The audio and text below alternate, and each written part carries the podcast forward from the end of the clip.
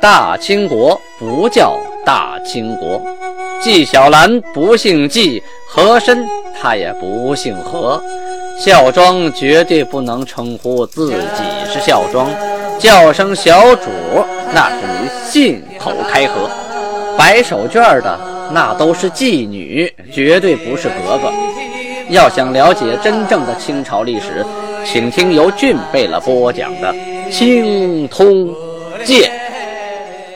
听众朋友们，大家好，《青铜剑》讲到了天聪九年，这天聪九年呢，可不是一般的年头。重要的事情说三遍。天聪九年呢，是公元一六三五年，是皇太极啊继承他的父亲努尔哈赤一业，励精图治，锐意进取，整治后金韩国的第九个年头啊，是皇太极改国号为代清。建元崇德的前一年，也就是这一年，皇太极首先把国号由金改成了满洲，就是满语的满洲。如果没有这一年，这个满族还不知道叫什么名呢啊！因为满族就是由满洲族简称而来的，所以这一年发生了很多大事。而恰恰这一年的档案呢，啊，在。呃，清朝的时候，由盛京运到啊北京内阁大库的时候，这些太监们呢看不懂满文，啊胡乱整理就给弄丢了，啊弄丢了，一直就没有发现。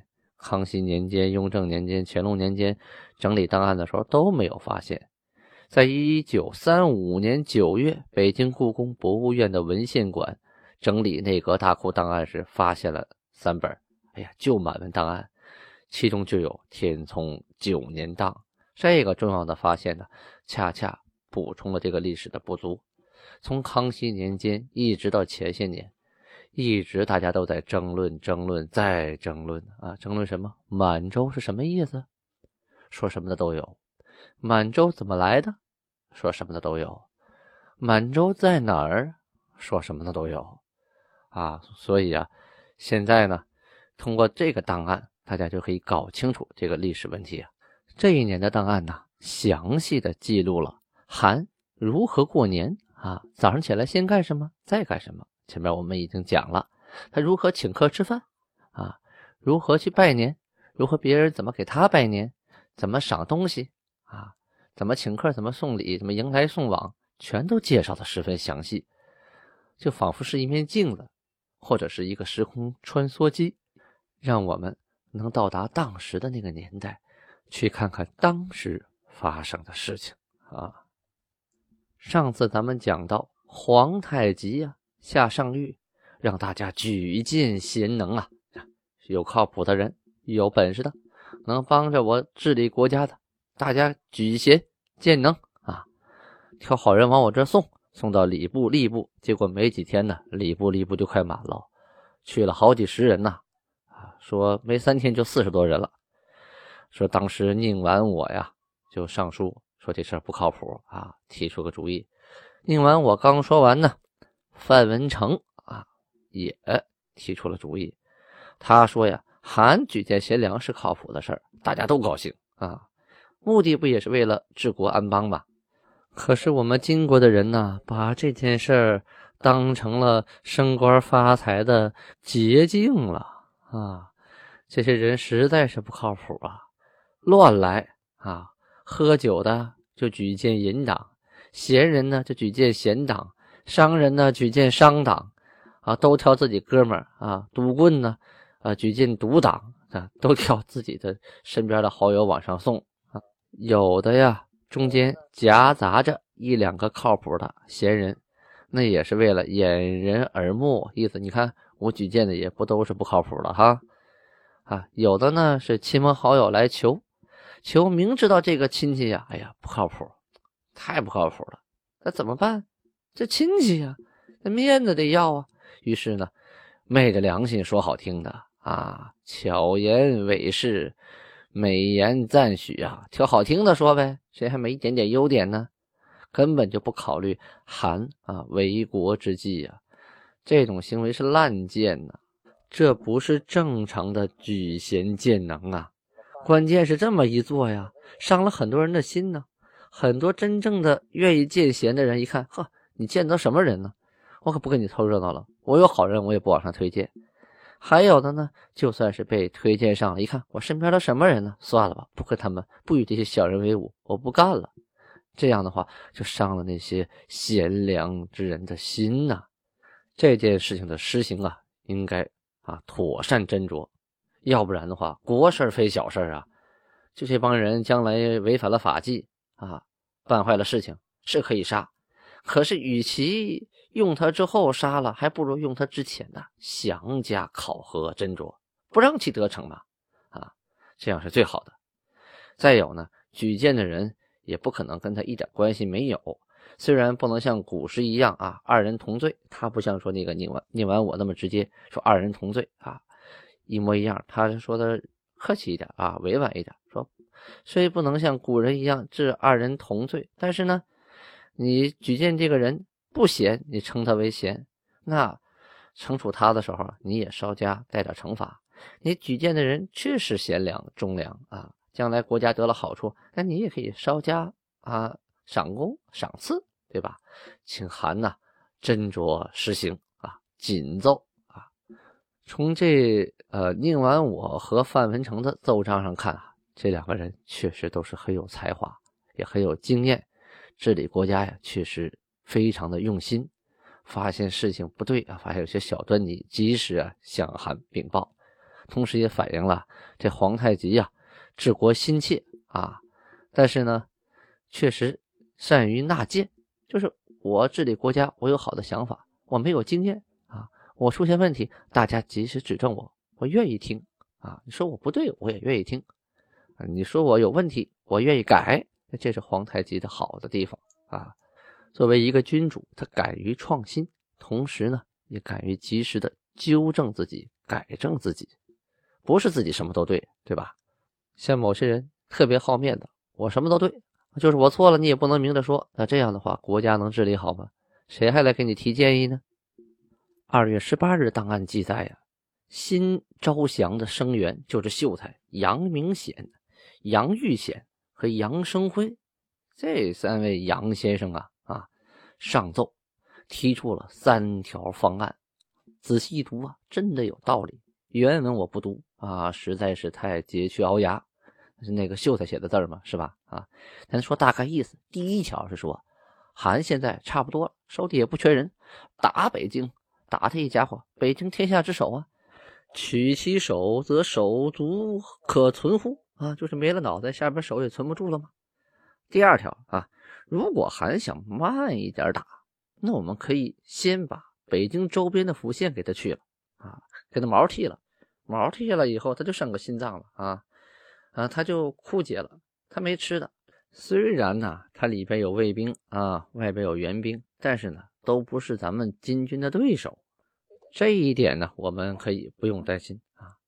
还有第三条啊，如果还想再慢慢打啊，不着急的话，我们呢就干脆开荒种地，在宁远和锦州附近呢屯扎啊，一边耕田一边出兵干扰对方，不让他们种田。这样的话，宁远、锦州的兵啊，守不住啊，撑不了一年就得跑。他们一跑了呀，哎，山海关也就守不了多久喽啊。等我们拿下山海关以后，出入无阻啊，就不用绕远涉险，绕山里头走那么老远了，对吧？对方呢，唇亡齿寒啊，就剩个京城了，也不好守。我们得慢慢往前进，这样的话，不劳而收啊，万全之策。这仨人把这一二三三步走啊，都给说清楚了。你是急着打，你打京城；不急着打，围京城；再不急，咱们屯扎啊，一点点往前啃啊。三个办法。提令的呢，仨人又提出来了啊，说韩呢治国凭一个人是难治的，不如文武并兴。今天呢，武将来归者特别多啊，就对面还有蒙古来归能打仗的人很多，是因为韩呢尚武之故。就是您崇尚武将啊，喜欢武力，可是很多很多的文官呐，宁死不降啊，这是为什么呢？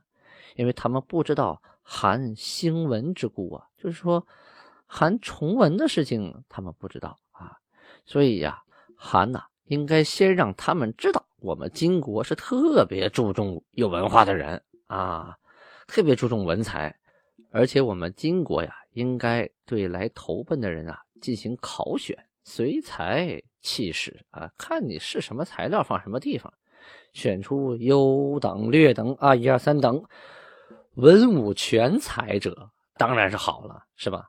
但是武优而文略也能用，是吧？可以扬其武略嘛。但是文优而武略呢，也可以用啊啊，可以扬其文谋。这样既上文又崇武，哎，这就靠谱。如果文武皆略，这样人就不用搭理他了啊，不可能让他当官的。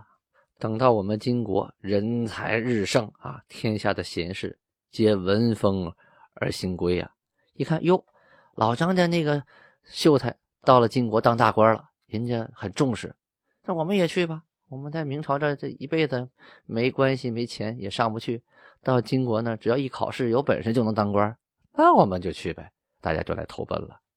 因为呀，在汉族人眼里啊，这个金国这女真人呢是野蛮人啊，奴隶社会的，是是很远古的，没文化。因为他们说的金语嘛，连汉语都不会说，是吧？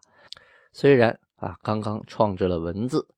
但是呢，很多典籍，就汉汉族的典籍呀、文章啊，还都没有翻译出来，仅仅是用于记录行文而已啊。所以整个国家呢，特别崇尚武力，善于打仗啊，就知道野蛮能打仗，跟这样人在一起待着危险，没文化啊。有文化人就瞧不起这些人，也觉得你们根本不重视有文化人。当你发现金国的文化人越来越多了啊，大家才会慢慢的投奔而来呀。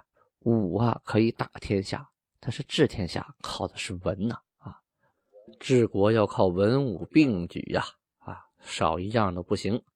这样选择奇才，王之大业就可定矣呀。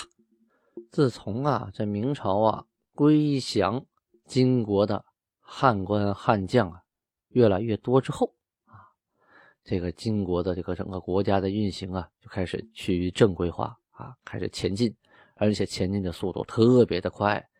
主要是有很多汉官呐献言献策，其中整红旗牛录张京许世昌啊，就是在大宁河被免死啊，投奔了这个皇太极。他就发现这个国中啊有些弊端啊，他说我得提出来，请韩呢在闲暇的时候考虑考虑。这第一页就是韩应该有个名号，古代帝王啊啊所用。的名号啊，啊都是很有规矩的，很有道理的。这样的话呢，成体统，大家也觉得这是帝王啊。你没有名号，总觉得你名不正言不顺呢啊。大家怎么称呼你呢？啊，再有了，先汗该怎么称呼呢？是吧？嗯，说努尔哈赤先汗已经啊宾天九载了，就是已经去世九年了，还没有谥号啊。那。皇帝去世了，都得有谥号啊，那没有怎么叫他呢？这都是问题。我们应该选个合适的时机啊，啊，给先汗上个谥号。这样的话，后人在提及先汗的时候，那嘴里有的说呀，不能直呼其名啊，是吧？第二条呢，他觉得呀，我们也是个堂堂大国呀，怎么朝中只有一个书房呢？这个不够级别。我觉得应该设中书府衙门，设中书平章，左右丞相啊，参知政事等等各种臣啊，这样的话我们的系统才能完整啊。那光有一个书房，这个不太合适。当设了这些部门之后啊，凡是国家大事啊，让他们先商量，商量好拿出一个结论方案来，韩一看行不行？哎，批一下就完了。如果他们都弄得很好，韩不就省了很多事儿？也不用大半夜的点灯熬油了啊，韩的身体不也就好了吗？这第三条呢啊，韩已经在做了，就是选贤任能啊，要把考试细化，一定要考到实处，有专门人来负责啊，不能随随便便的面试问两句话就给封个官啊，要大家呃都要参加公平的考试，这样的话能评出等级来，在委派官职的时候就可以有准确的参考了。第四条吧，就是建议韩啊广开言路，就是多设耳目啊，这个上衣下达呀，还有下衣上呈啊，内合奸邪呀，外察民隐呢。就是说，国家内外随时发生了什么什么事儿啊，还应该第一时间知道啊，应该有人负责管这个事儿。我觉得我们应该设立御史，这御史啊，就类似于现在的检察院啊，或者说是中纪委啊这种部门啊。我们设呃东西二御史，分任其事，让他们帮着韩去查这些不靠谱的官啊，去体察民情，这样韩就等于多了两只耳朵，多了一双明亮的眼睛啊。就是有人替韩啊，二十四小时的瞪大的眼睛。竖起了耳朵啊，帮着韩啊，聆听声音，体察民情，这样我们国家有什么事还能瞒得住您呢？啊，以上四项啊，皆臣之浅见，臣奏于韩，其采择施行。转眼呢，时间到了清明节，清明节应该祭祀啊，祭谁呢？啊，那皇家该祭太祖啊，庚寅汗就是努尔哈赤，阿巴泰太极。阿济格台吉和硕萨哈林贝勒带着大臣们去的啊，为什么皇太极没去呢？哎，后边有原因啊，他们去了，烧了这个金银纸刻啊，两万两千五百锭啊，纸钱十二万五千，还杀了三头牛，设的祭桌啊，祭案啊，祭祀。皇太极不去的原因啊，是因为祭祀要出宫啊，离开这个皇宫。要到大街上走，可这个时候呢，沈阳城啊，皇宫周围啊，都在出痘。这个出痘啊，就是出天花、出水痘啊。这个东西当时是不治之症，抵抗力强的就挺过去了，那抵抗力不强的，基本就完蛋了啊。到康熙年间呢，啊，这种病症才开始，呃，大范围的直斗啊，就开始。预防，因为康熙小的时候出痘，就是能力、体能、抵抗力比较好，挺过去了。当时董鄂妃生的那个啊，皇阿哥，那就是出天花死了，要不然的话还不见得是康熙当皇帝呢。所以这个天花啊、这个出痘啊，是很恐怖的事情。所以大家建议韩先不要出门。您要是得了病，这国家不就乱套了吗？阴历的二月二十二日啊。总兵尚可喜也上了个奏章，啊，主要内容呢是请韩定国法，说现在呀，国家哪地方来的人都有，什么规矩的都有，与其啊他们犯了事，我们给他们治罪啊，不如把国法定的特别详细啊，你做错什么事儿啊，绳之以什么法，都写的清清楚楚，然后告诉每一个臣工都知道，这样每一个官员都把这些国法。传告给下边的老百姓和士兵啊，你犯了罪啊，我们就按那条一条一条的处理你，让你知道啊。同时，你要犯了大罪的话，那我们只能请旨，让韩来定夺。这生杀的事得韩来掌握。这个轻罪呢，就不用韩来操心了，也不用大官操心，下边小官依据法法律就可以处置他们了。呃，这主意不知道怎么样，请韩圣裁。这一天呢，发生了一件事情啊。这个事儿得好好讲一讲啊！说三等的昂邦张京啊，叫卡杜里。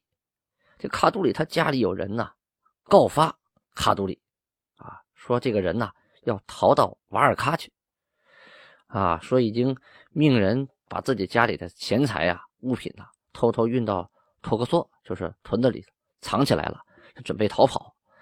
韩就考虑了一下，说这个告发的人说卡杜里要逃跑。有什么道理呢？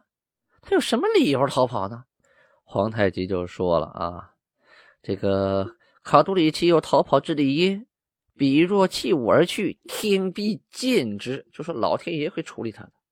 于是呢，也不问具体原因了，就把这个告发人交给卡杜里。那卡杜里呢，啊，一生气就把这哥们给杀了。这哥们挺倒霉的。然呢，老天爷这个眼睛是雪亮的。后来卡杜里呀，就得了小病，死了啊。之后呢，他的儿子色古德托尔泰啊，就把卡杜里啊这些年的功绩啊写好了，送给吏部贝勒。吏部贝勒奏给韩，韩一看这个奏章啊，他子孙想请官啊，这卡杜里死了，这孩子们一看，我爹是有功的啊，想请官当，所以让吏部给我送上来。行啊，他把所有的大贝勒们、大臣呢都找到衙门，就把从前呢有人曾经告发卡都里要逃跑的事儿，和我如何如何宽宥他，以宽大为怀，最后把告发的人交给他，他把告发人给杀了啊！把这事儿都跟大家说了，同时还说了呢，卡都里的嫂子是康古里额驸的妻。哎，也是我们家人，他是额驸嘛，这个妻肯定是我们家人，就曾经告发过，说额尔克楚呼尔贝勒和这个卡都里啊，这两个人就曾经想逃跑啊。后来呢，这个额尔克楚呼尔啊，过了很久这事儿才向我汇报啊。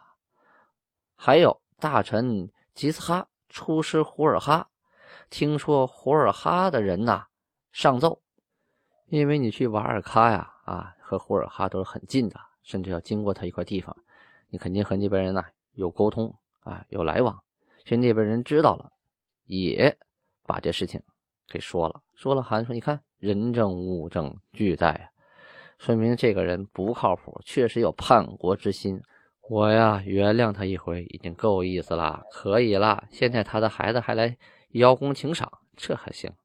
于是就把卡杜里的爵位啊一撸到底。给革职了啊！